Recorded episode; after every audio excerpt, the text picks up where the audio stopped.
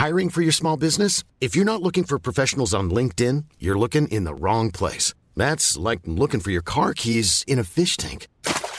LinkedIn helps you hire professionals you can't find anywhere else, even those who aren't actively searching for a new job but might be open to the perfect role. In a given month, over 70% of LinkedIn users don't even visit other leading job sites. So start looking in the right place. With LinkedIn, you can hire professionals like a professional. Post your free job on linkedin.com slash people today. Hey, I'm Ryan Reynolds. Recently, I asked Mint Mobile's legal team if big wireless companies are allowed to raise prices due to inflation. They said yes. And then when I asked if raising prices technically violates those onerous two-year contracts, they said, what the f*** are you talking about, you insane Hollywood ass?" So to recap, we're cutting the price of Mint Unlimited from $30 a month to just $15 a month. Give it a try at mintmobile.com slash switch. $45 upfront for three months plus taxes and fees. Promo rate for new customers for limited time. Unlimited more than 40 gigabytes per month. Slows. Full terms at mintmobile.com. Bienvenue au Balado Urbania. Salutations, peuple du monde. Je vous souhaite la bienvenue au pire moment de l'histoire. Et ce peu importe vos origines, vos croyances religieuses ou la couleur de votre peau. Et ça, je dis ça bien sûr dans le sens de toutes les nations ont pas mal individuellement trouvé le moyen d'être les pires à un moment ou à un autre dans cet accident de rollerblade sur un éternel repeat qui est l'histoire de l'humanité. Quel hasard, c'est justement le podcast où on carbure au fiasco du passé. J'en profite d'ailleurs pour saluer toutes celles et ceux qui nous écoutent en faisant leur jogging, à ce qui paraît un sport dangereux. Cinquantaine de travailleuses du sexe à un banquet pour danser et se dénuder devant les invités. Parce que rien n'accompagne mieux des canapés au saumon qu'une paire de gros Joe. Une paire de gros Joe! Aïe, aïe, j'ai un point. Une paire de gros Joe. Non, non, c'est un infarctus. Une paire de gros Joe. Bref, il est sérieusement temps qu'on parle des Jeux olympiques, je crois. Cette occasion rêvée de faire fi des conflits géopolitiques et de se rassembler entre peuples le temps d'une trêve bénie par la camaraderie la fraternité sportive d'un humble concours international de qui est capable de soigner un genre de gros DVD en bronze le plus loin. Évidemment, l'histoire des Jeux a connu sa part de moments sombres, la prise d'otage des Jeux de Munich en 72, la bombe aux Jeux d'Atlanta en 96, ou encore en 2002 à Salt Lake City, quand le couple de patineurs artistiques canadiens Salé Pelletier s'est fait voler sa médaille d'or parce que les Russes ont fait pression sur le jury alors qu'ils étaient des étoiles sur glace. Vous m'entendez? Puis là, finalement, ça s'est pochement soldé par exceptionnellement, il va y avoir plusieurs médailles d'or en même temps, ce qui n'est rien d'autre que le plus beau fuck you de consolation du monde, qu'on a tout accepté en souriant comme des estis canadiens. Ouais, Croyez-le ou non, ce n'était pas la page la plus fâchante de l'aventure olympique. Et si je vous parlais de la fois où les Jeux ont eu lieu en Allemagne nazie? Non, je ne viens pas tout juste de prendre une puff d'opium. À un moment donné, l'hôte des Jeux olympiques, c'était Adolf Hitler, comme dans l'expression jouer un tournoi de hockey sur gazon chez Hitler. Puis là, vous allez me dire, ouais, mais Charles, les nazis, c'était pas genre les gens les plus racistes au monde, puis les Jeux olympiques, c'est pas genre l'événement le plus multiculturel qui existe. Quelqu'un a dû faire semblant d'avoir du fun à quelque part. Effectivement, aujourd'hui, je vous propose de répondre à la question c'est qui l'espèce d'assistante four à muffin Easy Bake qui a décidé de donner les Olympiques à Hitler joie vert? Pas moi donc ça, ce générique-là qu'on vérifie, mais comme le ferait Skrillex.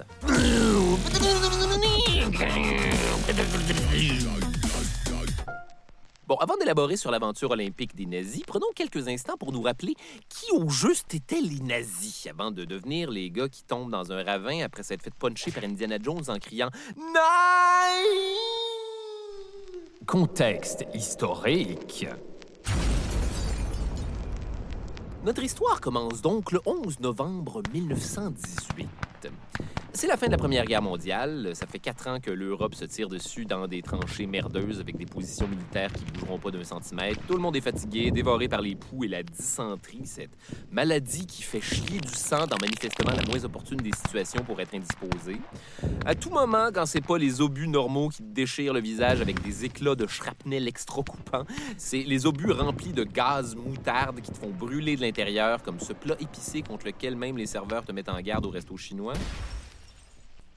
Les choses vont spécialement mal pour l'Allemagne, qui a été saignée économiquement par la guerre. Le pays a pu une scène. L'empereur vient de s'enfuir en Hollande pour cultiver des tulipes.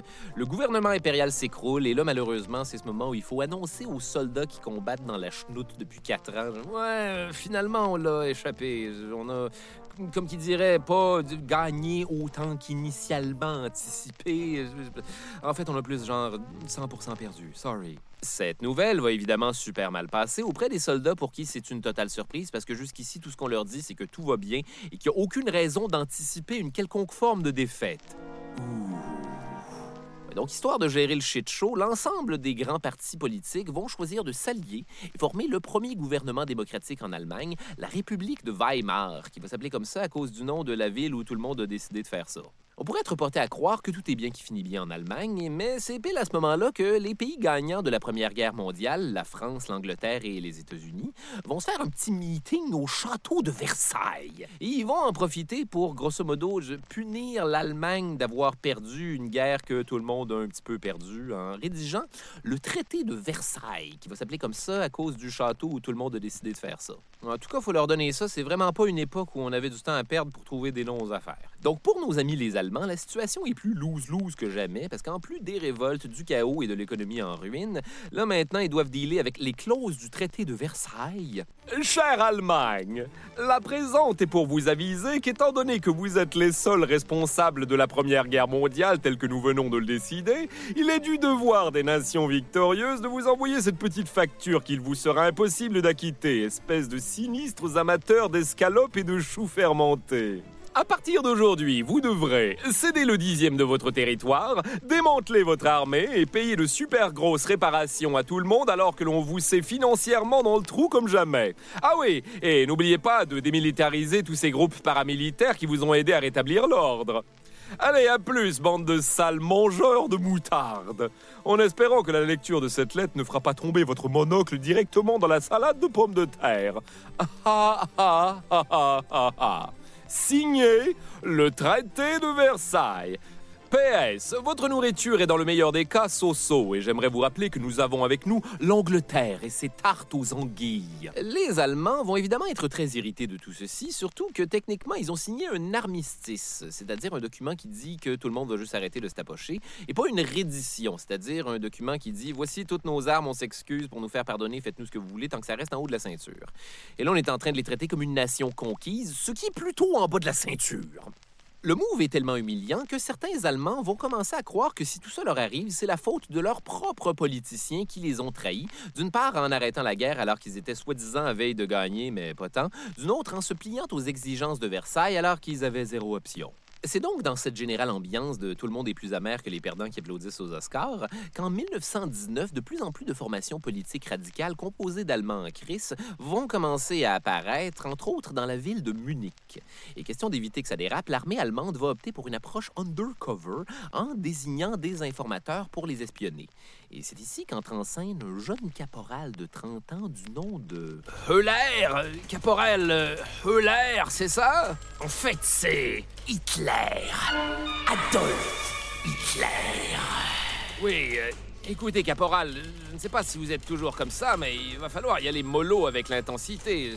Si je n'étais pas dans une phase de ma vie où j'essaye d'être moins dans le jugement, j'aurais eu un mauvais feeling à propos de vous. Détail intéressant. Donc, Adolf Hitler, c'est un peintre de cartes postales autrichien qui, pendant la Première Guerre mondiale, va être affecté au 16e régiment de Bavière en tant que messager à bicyclette. Et si c'était pas que c'était Hitler, ce personnage-là serait vraiment adorable.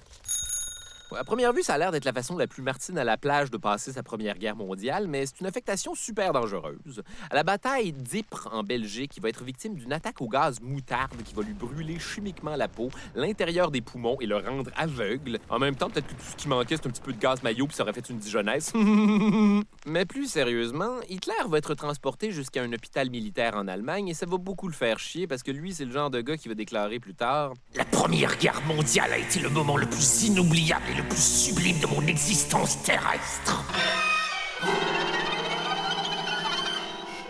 Lorsqu'un prêtre va annoncer à Hitler que la Première Guerre mondiale est finie, il va être tellement déçu et en tabarnak qu'il va faire un épisode de démence, reperdre temporairement la vue et vivre une psychose hallucinatoire où il s'imagine être le seul à pouvoir sauver l'Allemagne.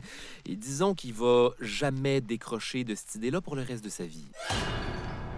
Bref, en 1919, c'est ce gars-là que l'armée va envoyer pour surveiller des extrémistes. Bonne idée. Sa mission?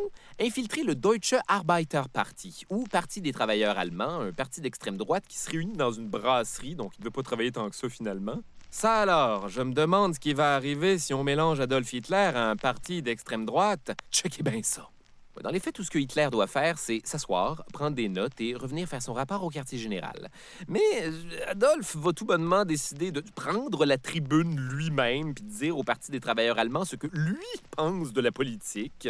Alors en gros, je crois que le fait qu'on a perdu la Première Guerre mondiale, l'abdication de l'empereur, le retrait des forces allemandes, la formation d'une république, toutes ces choses, c'est parce que le pays a été vendu de l'intérieur par ceux que j'appelle les traîtres de novembre, c'est-à-dire, bien évidemment, les juifs.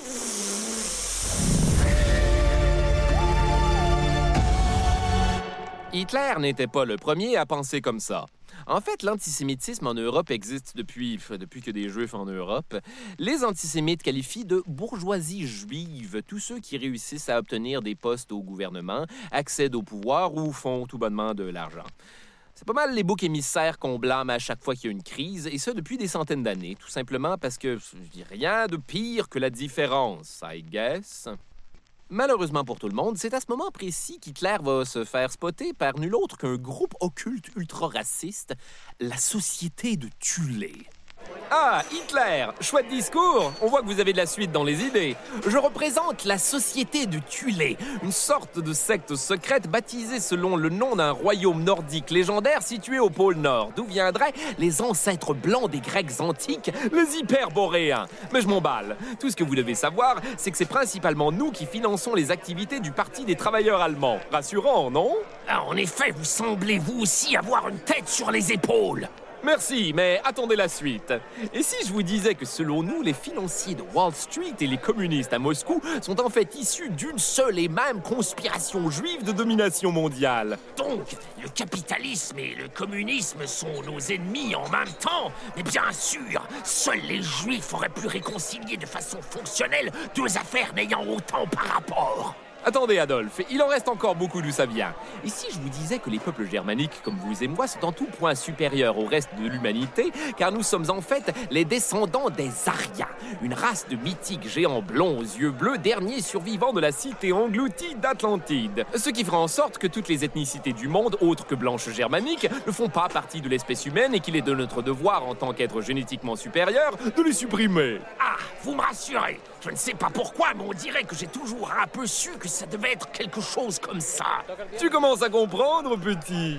Suite à quoi, Hitler va retourner faire son rapport à ses supérieurs et Fouille et moi, ils vont lui suggérer de devenir membre du Parti des travailleurs allemands pour les infiltrer et les espionner davantage. Êtes-vous malade? Ça alors, c'est génial. Hitler est comme vraiment bon pour se fondre à un groupe de fous furieux totalitaires.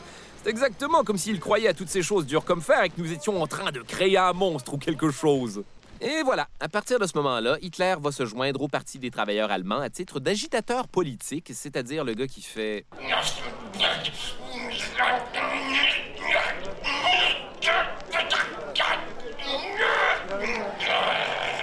Ouais, ouais, ouais, il a raison, il a raison! Là, il va devenir tellement populaire auprès des autres Allemands en tabarnak qu'il va devenir chef du parti qui va être rebaptisé Nationalsozialistische Deutsche Arbeiterparty ou Nazi pour faire moins long dans l'adresse courriel, j'imagine.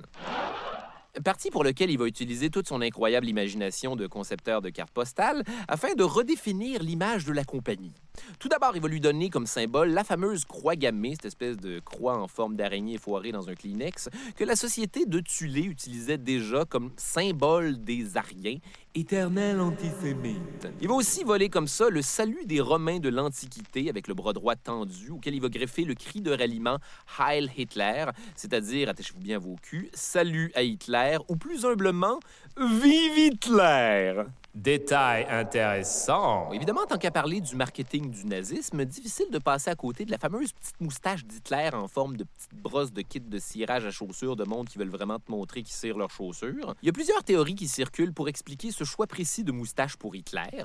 Certains disent qu'elle a été conçue à partir d'une autre moustache, beaucoup plus longue, qui aurait été trimée pour rentrer en dessous d'un masque à gaz pendant la guerre. D'autres que c'est une moustache inspirée de celle de Hans Köppen, un héros populaire allemand de l'époque manifestement, parce qu'aujourd'hui c'est qui ce héros-là? Ma théorie personnelle, c'est qu'ils étaient entre ça puis un petit gratinoun de menton ou un piercing de sourcil. Mais dans les faits, c'est peut-être aussi juste platement parce que c'était un style de moustache populaire pour les gens issus de la classe moyenne, puis que c'était un petit peu la façon d'Hitler de se présenter comme un homme avec ironiquement une moustache tout à fait normale, avant que ça devienne la moustache qu'on dessine sur les pancartes électorales quand on n'est pas d'accord. Chose certaine, pour paraphraser Kevin d'Occupation Double, le pouvoir de la moustache va se manifester et rendre Hitler très populaire. Du moins, plus que Kevin à Occupation Double.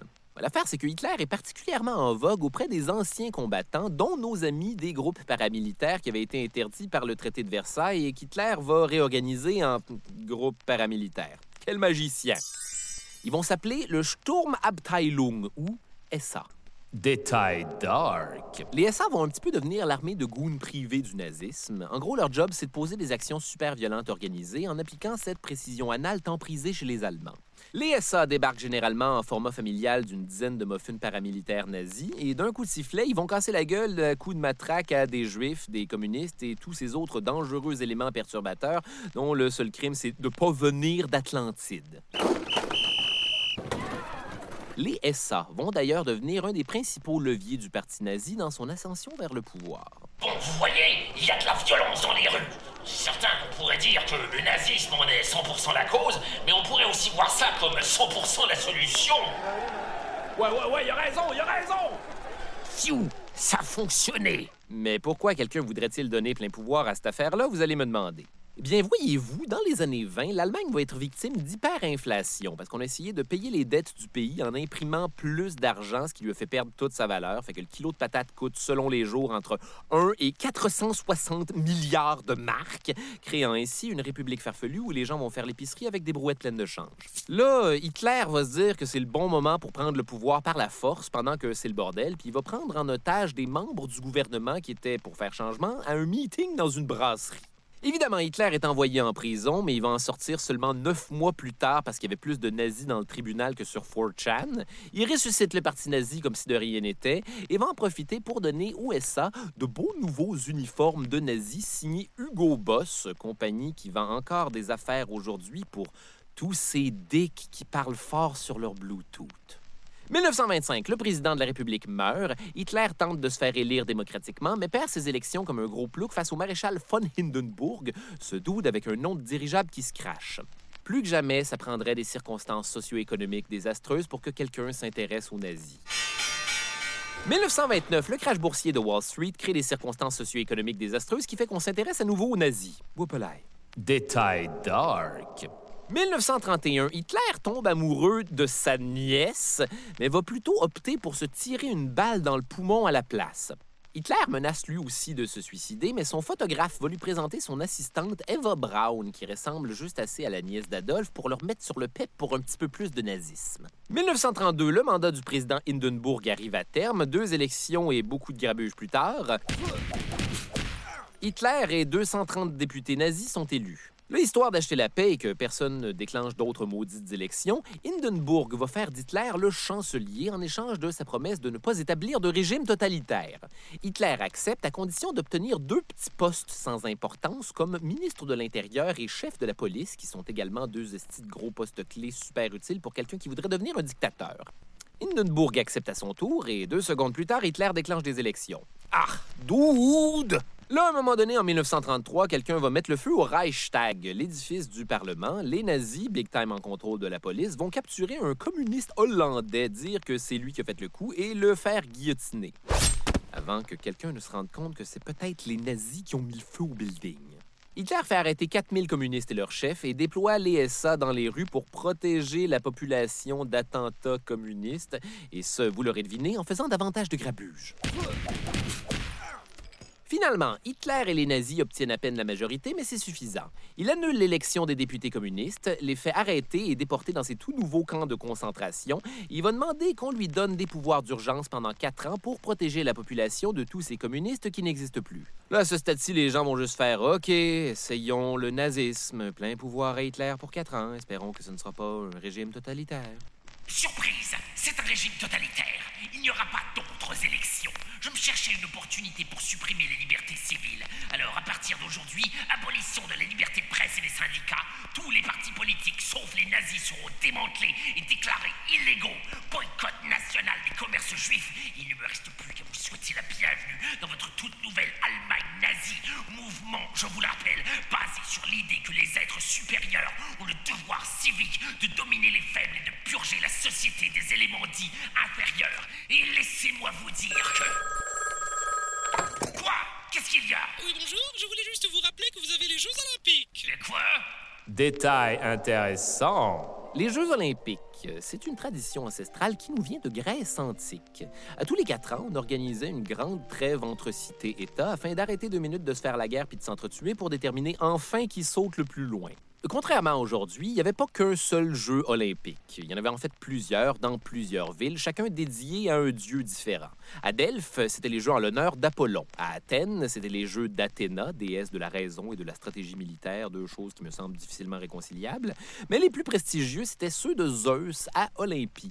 Parce qu'apparemment, les dieux grecs aimaient vraiment beaucoup ça, regarder du monde faire du sport, et espérons que ce ne soit pas quelque chose de sexuel. Moi, je me méfie des dieux grecs. Surtout Zeus, à un moment donné, il se transforme en pluie d'or pour fourrer. Mais même là, c'est pas du sport comme vous l'imaginez. En fait, étant donné qu'entre les jeux, la seule autre activité physique, c'est de faire la guerre, toutes les épreuves sont un petit peu inspirées de choses qu'on doit faire sur le champ de bataille, mais tout nu. Il y a évidemment la course tout nu, la course avec un bouclier tout nu, la lutte tout nu, le lancer du javelot tout nu, le pugilat tout nu, qui est un genre de boxe tout nu, le pancrace, une discipline où tous les coups sont permis sauf mordre et arracher les yeux, et tu vois, celui-là, j'aurais peut-être pas fait tout nu. Fast forward le VHS jusqu'à la fin du 19e siècle, quand arrive dans le portrait l'excentrique baron Pierre Freddy de Coubertin. Freddy, eh ben, pas mis ça dans le nom du boulevard. Coubertin est un pédagogue slash historien français qui veut promouvoir l'activité physique en la rendant internationale, persuadé que la compétition sportive est le meilleur moyen de développer des aptitudes sociales et combattre l'alcoolisme. Effectivement, vite comme ça, je peux penser à une coupe de disciplines olympiques pour lesquelles je vous suggère de ne pas être sous. Celle avec des javelots principalement. C'est donc inspiré par les Jeux olympiques antiques que Freddy Coubertin va créer les Olympiques modernes, un événement sportif regroupant tous les pays du monde dans un pays hôte différent à tous les quatre ans pour une compétition basée sur la fraternité entre les nations, au-delà de la politique, juste la simplicité et la camaraderie par le sport. Mais avant de trop l'aimer, j'aimerais vous rappeler que c'est aussi le gars qui a déclaré à propos de la possibilité d'inclure des athlètes féminines Une Olympiade femme serait impratique, inintéressante et inesthétique, et nous ne craignons pas d'ajouter incorrecte. Aux Jeux Olympiques, leur rôle devrait être surtout, comme aux anciens tournois, de couronner les vainqueurs. Wow! Baron de Coubertin, vous étiez-vous sous quand vous avez dit ça? Sans femmes aux Olympiques, comment voulez-vous que le Canada obtienne des médailles maintenant? Bref, retournons en Allemagne nazie. Ah, shit, c'est vrai. En fait, ce qui se passe, c'est que l'Allemagne avait préalablement été choisie comme hôte des Jeux en 1931, bien avant l'arrivée fracassante de ce fou furieux d'Adolf Hitler. Donc en 1933, il va découvrir qu'il doit organiser des Jeux olympiques en plus de tout le reste. Les Jeux Olympiques? Non mais vous déconnez, on est en pleine crise économique, vous croyez que j'ai du temps pour cette merde? Et ça en serait essentiellement resté là si ce n'était du fait que malheureusement, une autre personne était dans la pièce avec Hitler à ce moment-là, le ministre de la propagande du régime nazi, Joseph Goebbels. Donc Joseph Goebbels, c'est une espèce d'araignée politique sans scrupules pour qui la fin justifie crissement tous les moyens et un des disciples les plus fanatiques d'Hitler. Plus rassurant encore, Goebbels a le contrôle des journaux, de l'affichage, de l'organisation des événements publics, du cinéma, des éditeurs, mais surtout de ce tout nouveau média de plus en plus populaire, la radio. Et c'est pour cette raison qu'une fois de plus, le nazisme est la meilleure des choses. Du côté des sports maintenant, le nazisme, bonne idée ou bonne idée? Un récent sondage indique que oui, L'idée étant de servir du nazisme à la population à toute heure du jour puis de la nuit par le pouvoir hypnotique de la répétition constante jusqu'à ce que ce soit éventuellement la seule chose que tout le monde consomme tout le temps. Et c'est ainsi qu'une idée diabolique va germer dans le cerveau de Goebbels. Si je puis me permettre, mon fureur, et si nous utilisions les Olympiques à des fins de propagande? Le monde entier se donnerait rendez-vous ici. Il nous suffirait d'utiliser les Jeux comme une vaste opération publicitaire de nos idéaux. Une cérémonie nazie déguisée qui participerait à la glorification de notre idéologie et de notre supériorité raciale simultanément partout sur la planète, de façon à ce qu'en rentrant à la maison, tout le monde nous trouve super cool. Et bien sûr, Goebbels, vous savez à quel point j'ai toujours besoin d'être le plus cool. You should celebrate yourself every day, but some days you should celebrate with jewelry. Whether you want to commemorate an unforgettable moment or just bring some added sparkle to your collection, Blue Nile can offer you expert guidance and a wide assortment of jewelry of the highest quality at the best price. Go to BlueNile.com today and experience the ease and convenience of shopping Blue Nile, the original online jeweler since 1999. That's BlueNile.com. BlueNile.com. I'm Sandra, and I'm just the professional your small business was looking for. But you didn't hire me because you didn't use LinkedIn jobs. LinkedIn has professionals you can't find anywhere else, including those who aren't actively looking for a new job but might be open to the perfect role, like me. In a given month, over 70% of LinkedIn users don't visit other leading job sites. So if you're not looking on LinkedIn, you'll miss out on great candidates like Sandra. Start hiring professionals like a professional. Post your free job on linkedin.com/people slash today. D'ailleurs, une autre affaire qui va étrangement jouer pour les nazis dans toute cette histoire, c'est cette idée que les Jeux olympiques sont censés être une rencontre fraternelle de la jeunesse et de l'amitié, où l'on ne parle surtout pas de politique. Et ça, c'est très utile pour les nazis de ne pas parler de leur politique. Donc, Goebbels va aller rencontrer le président du comité olympique allemand pour lui donner le go en fin de compte. Oui, vous aviez pris le Führer à un mauvais moment. Nous serions bien sûr honorés d'être les hôtes de cette compétition basée sur la camaraderie et l'esprit sportif. Hmm.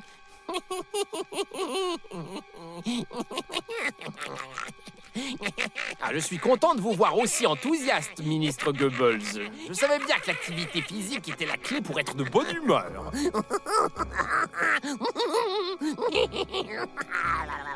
Dès avril 1933, c'est donc parti pour une colossale opération de relations publiques hitlériennes, alors que toute la machine allemande commence à préparer le festinazie dans tous ses détails. 6 millions de Reichsmarks sont investis dans la préparation des Jeux, et dire que pas si longtemps, c'était la moitié du prix d'un sac de patates. Première affaire qu'Hitler va demander, c'est la création de ni plus ni moins que le plus grand stade.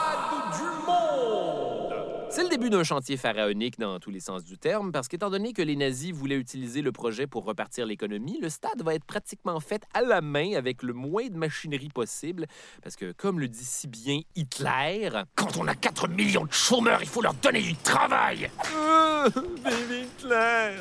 Le résultat est donc une espèce de monstruosité gréco-romaine pouvant recevoir 100 000 spectateurs, tellement impressionnante qu'on va en parler dans les journaux du monde entier. Ça va coûter genre 36 millions de Reichsmark sur une estime initiale de 2 millions.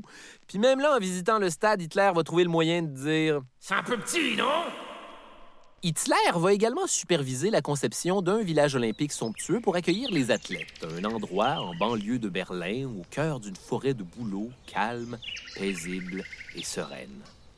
Du moins jusqu'au réveil de Benoît Laveur.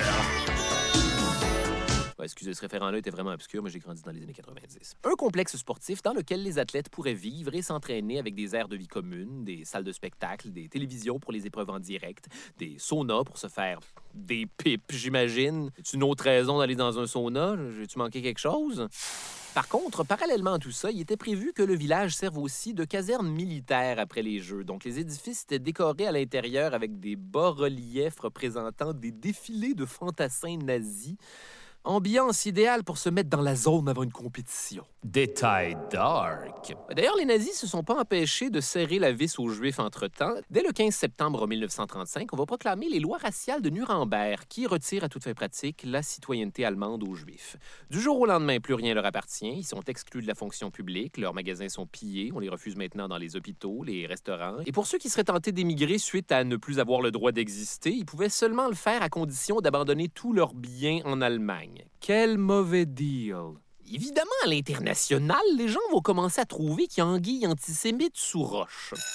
Yo, monsieur, c'est moi où les Olympiques sont censés prôner l'égalité entre les peuples, puis c'est genre le contraire de la pierre angulaire de ce que représente le nazisme, genre pas legit, yo? Aux États-Unis, le Congrès juif américain, les clubs sportifs noirs, les fédérations d'athlétisme, les syndicats et les journaux vont unanimement prôner un boycott des Jeux nazis. Ah ah!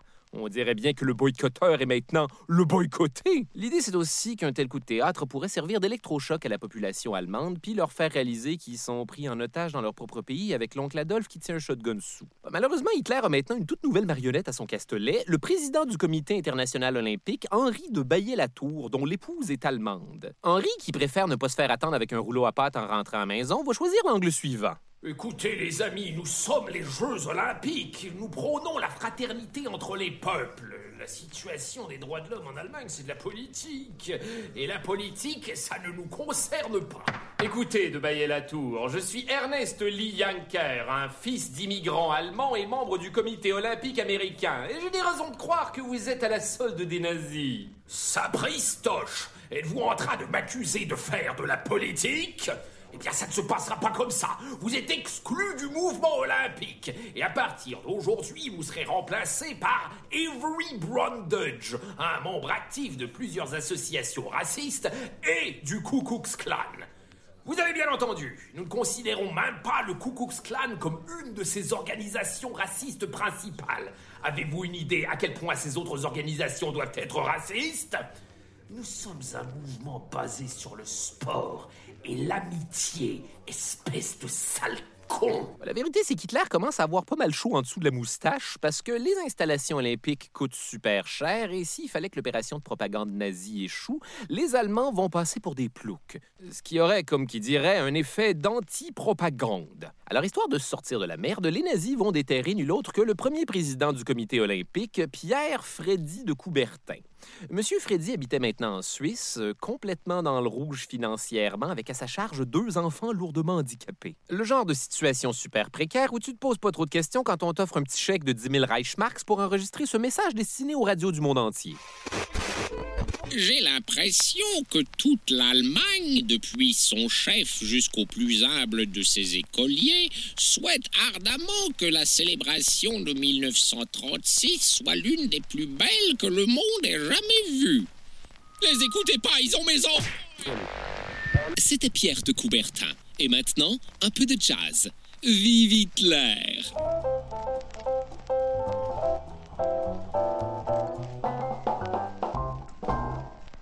vérité, c'est qu'après la Première Guerre mondiale, personne n'a envie d'un autre incident diplomatique avec la nouvelle Allemagne version superfrue. Et étant donné qu'il y a, comme qui dirait, jamais techniquement eu de nazisme avant, on va internationalement donner une chance aux nazis. Les nazis ne sont-ils pas des humains, eux aussi? Ne soyez pas intolérants face à notre intolérance. Mais enfin, laissez-les tranquilles. Vous voyez bien qu'ils ont parfaitement saisi l'esprit olympique. Pendant ce temps, à Berlin, la ville haute, la machine olympique spin comme une génératrice à côté d'une tente de camping de quelqu'un qui aime pas le camping. Rapidement, le gouvernement, qui gère toutes les fédérations sportives, va prendre en charge la sélection et l'entraînement des athlètes qui seront les représentants de la supériorité de la race aryenne. Mais histoire de rassurer les autres pays que l'Allemagne nazie est un pays ouvert et tolérant, cette phrase, on va permettre à des athlètes juifs de faire les épreuves qualificatives. Détail intéressant. C'est entre autres le cas d'une femme. Gretel Bergman, une championne de saut en hauteur, immigrée en Angleterre parce qu'elle avait plus accès au gym depuis les lois de Nuremberg et leur fameux pas de juif dans le gym. Contre toute attente, les nazis vont la convaincre de revenir essayer de représenter l'Allemagne sous peine de lui envoyer la Gestapo à la maison.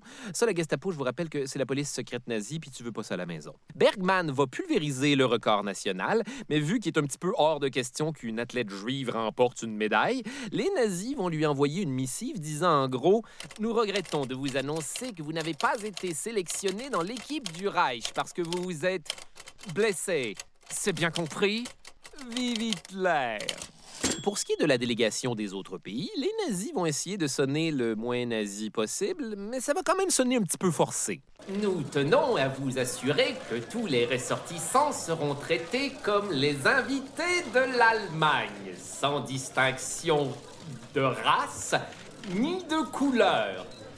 D'ailleurs, libre à tous les pays de composer leurs délégations comme ils l'entendent, comme par exemple avec des ethnies, si vous voulez.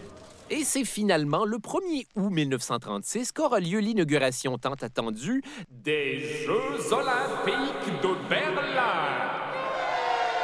C'est ainsi que 75 000 visiteurs de tous les pays débarquent à Berlin dans les rues décorées avec des grosses statues gréco-romaines de monde qui font du jogging tout nu, des drapeaux olympiques, mais également beaucoup plus de drapeaux à croix gammée. Un petit peu comme si quelqu'un voulait qu'on remarque un petit peu plus l'un des deux. Mais lequel? À part ça, la seule affaire qui est un petit peu inquiétante, c'est que tout le monde en Allemagne nazie est vraiment très gentil. Et c'est weird.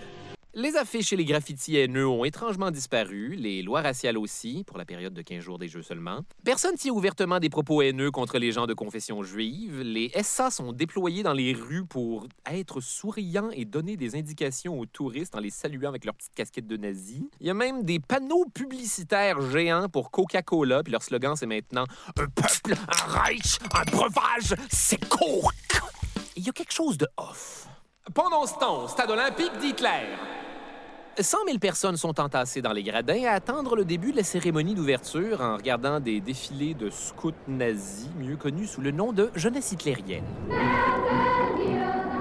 Finalement, Hitler se présente au milieu du stade en compagnie du président du CIO, Henri de Baillet-Latour, et d'une poignée de vieux chums fascistes italiens. Le ton est lancé. Les vives Hitler pleuvent dans le stade. Hitler se fait donner un bouquet de fleurs par une petite fille blonde. Il va lui répondre quelque chose comme Merci, petite fille. Et c'est parti pour le défilé des nations. 4000 hommes et femmes venus de tous les pays paradent devant le Führer. Tout d'abord, il y a les Grecs à qui on donne toujours l'honneur d'ouvrir la marche olympique parce que c'est eux qui ont pas mal inventé toute la patente. La Russie soviétique est pas là parce qu'ils aimaient pas nécessairement le point de vue d'Hitler. Ensuite viennent les Suisses qui font des petits moves de drapeau cool comme des majorettes. Les Hongrois ont des espèces de chapeaux en forme de poulet qui fait son nid dans un chapeau. De leur côté, les Italiens du dictateur fasciste Mussolini font pour faire changement le full spin salut fasciste, chose que vont aussi accidentellement faire les Français. Oupsie daisy. Détail intéressant. En fait, le salut que vont faire les Français pendant le défilé, c'est officiellement le salut olympique tel qu'intégré dans le décorum depuis les Jeux d'Anvers en 1920, c'est-à-dire bras droit levé vers le ciel. Et malheureusement pour eux, ça ressemble à s'y méprendre à une autre sorte de salut, mettons. Dans les faits, le salut olympique est basé sur celui du bataillon de Joinville, qui est une ville en France et non l'endroit où on fume de très très gros joints. Hihi, toute cette information pour cette blague-là que j'ai écrite de soit dit en passant. Donc, pendant la cérémonie d'ouverture, on va malheureusement se retrouver face à une situation où les Français, mais aussi les Grecs et les Canadiens, ah merde, ça s'est retourné contre moi plus vite que prévu, se sont mis à envoyer malgré eux des saluts nazis à la foule en se disant Ah, c'est marrant, hein, tous les nazis font le salut olympique. Et à les écouter, je crois qu'il faudra aussi saluer le chancelier en anglais. À Hitler! Aïe! Hello! À Hitler, tout le monde! Hey, aïe! Et pendant ce temps, dans les gradins, Regardez, les nations font un hommage chevaleresque à Hitler en signe de soumission et nous soutiennent dans le nazisme. Nous sommes de bonnes personnes. Vont suivre les Anglais et les Américains, qu'on avait heureusement prévenu à la dernière minute que le salut olympique pouvait être source de quiproquos.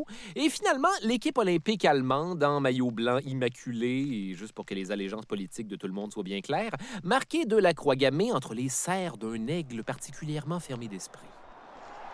Là, Hitler va se présenter au micro pour dire la seule affaire que le comité olympique lui avait donné le droit de dire.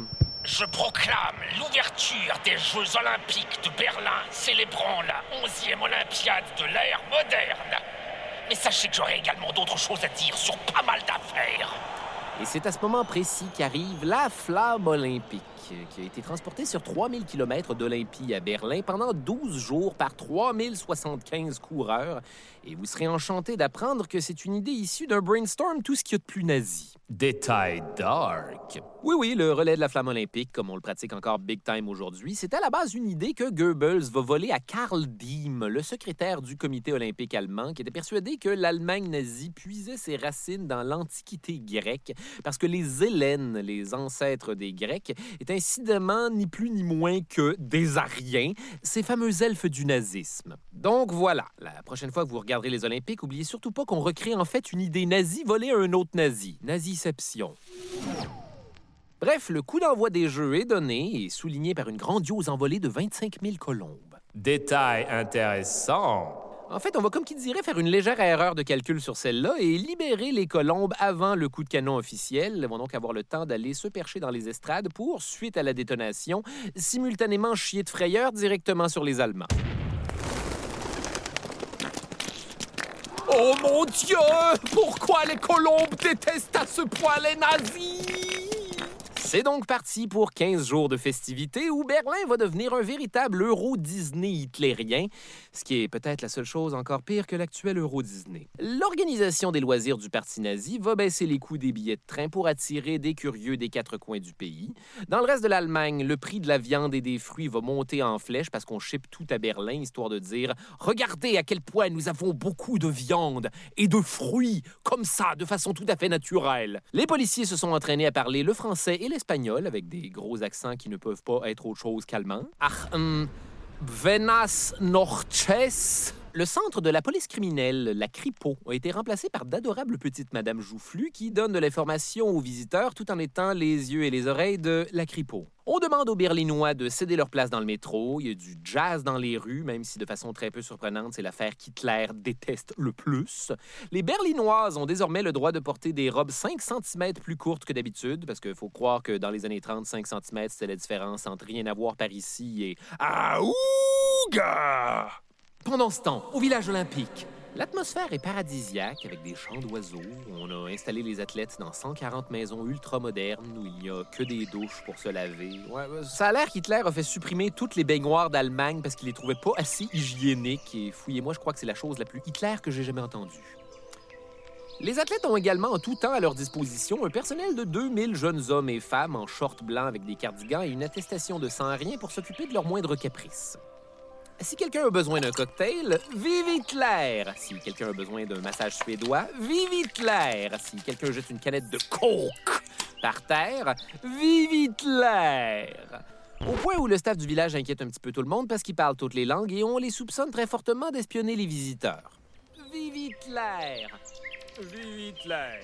Euh, c'est drôle, je sais que je devrais me détendre, mais quelque chose ne me dit rien qui vaille.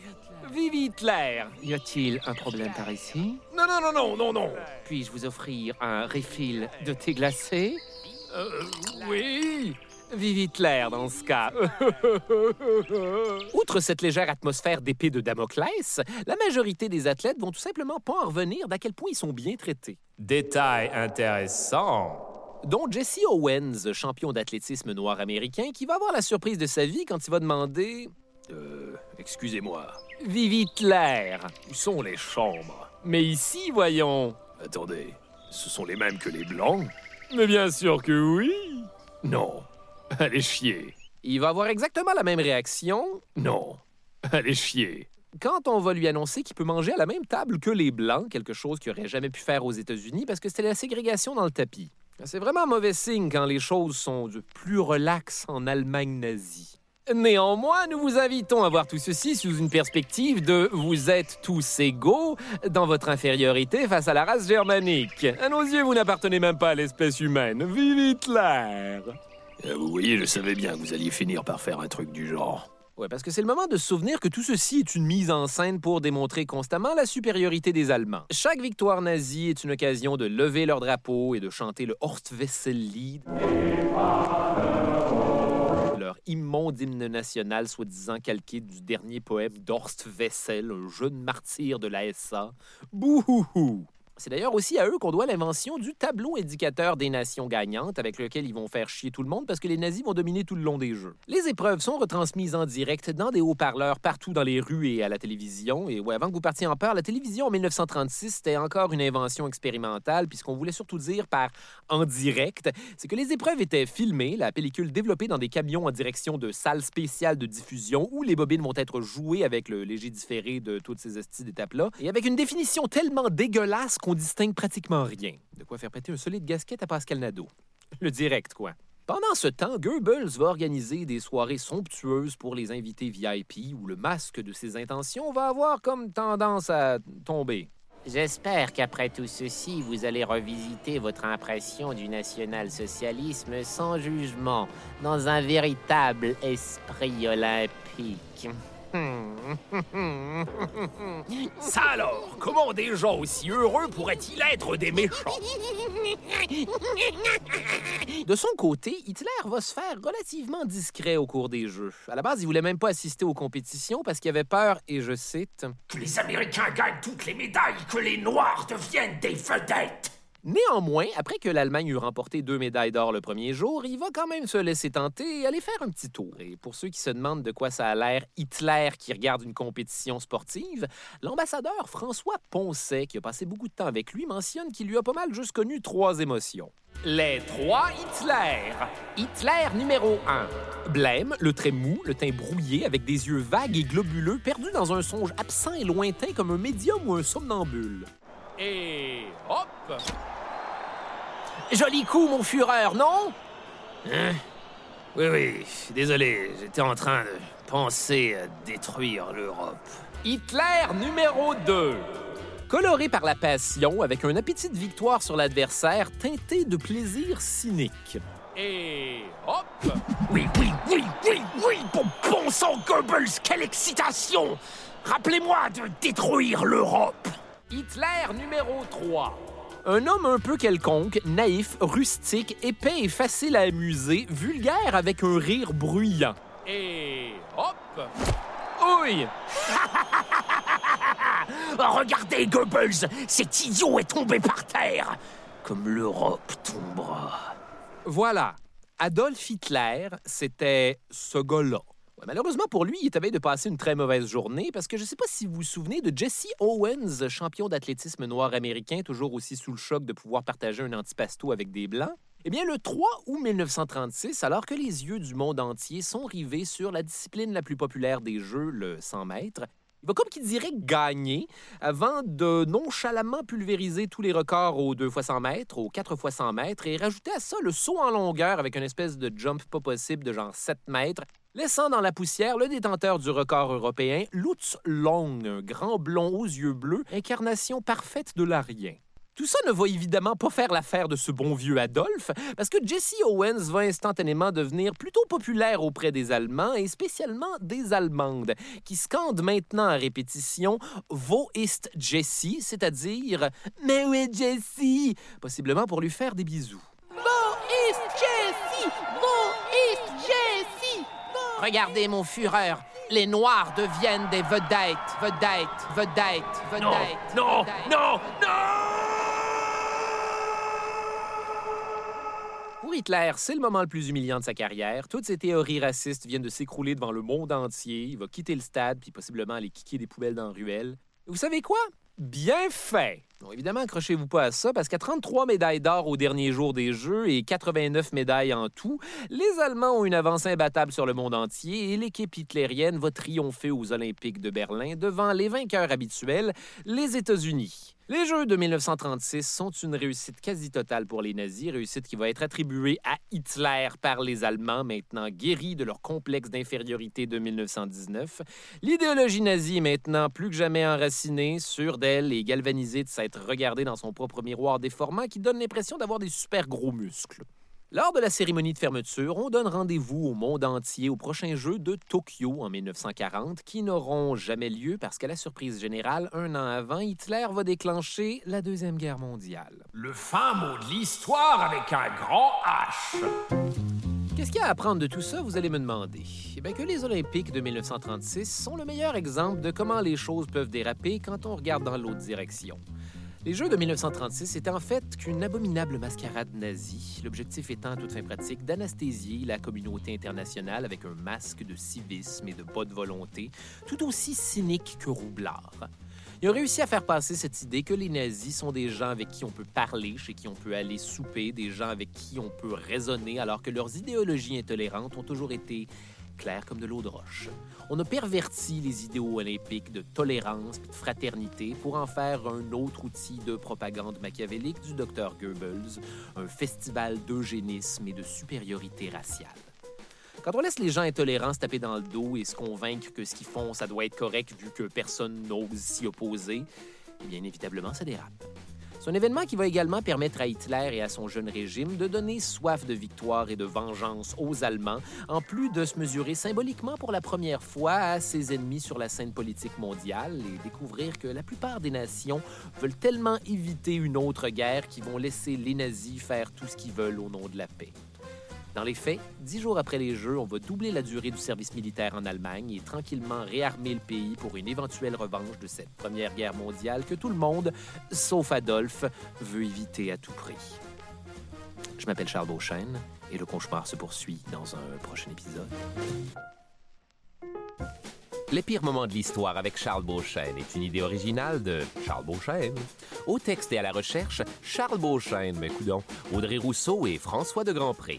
À la réalisation, Barbara Judith Caron. Au montage, Gabriel Lajournade. À la prise de son, Vincent Cardinal. À la coordination post-production maintenant, Mylène Fraser. Producteur exécutif, Raphaël Huismans et Philippe Lamarre. Les pires moments de l'histoire avec Charles Beauchesne est une production d'Urbania. Vous venez d'écouter un podcast Urbania.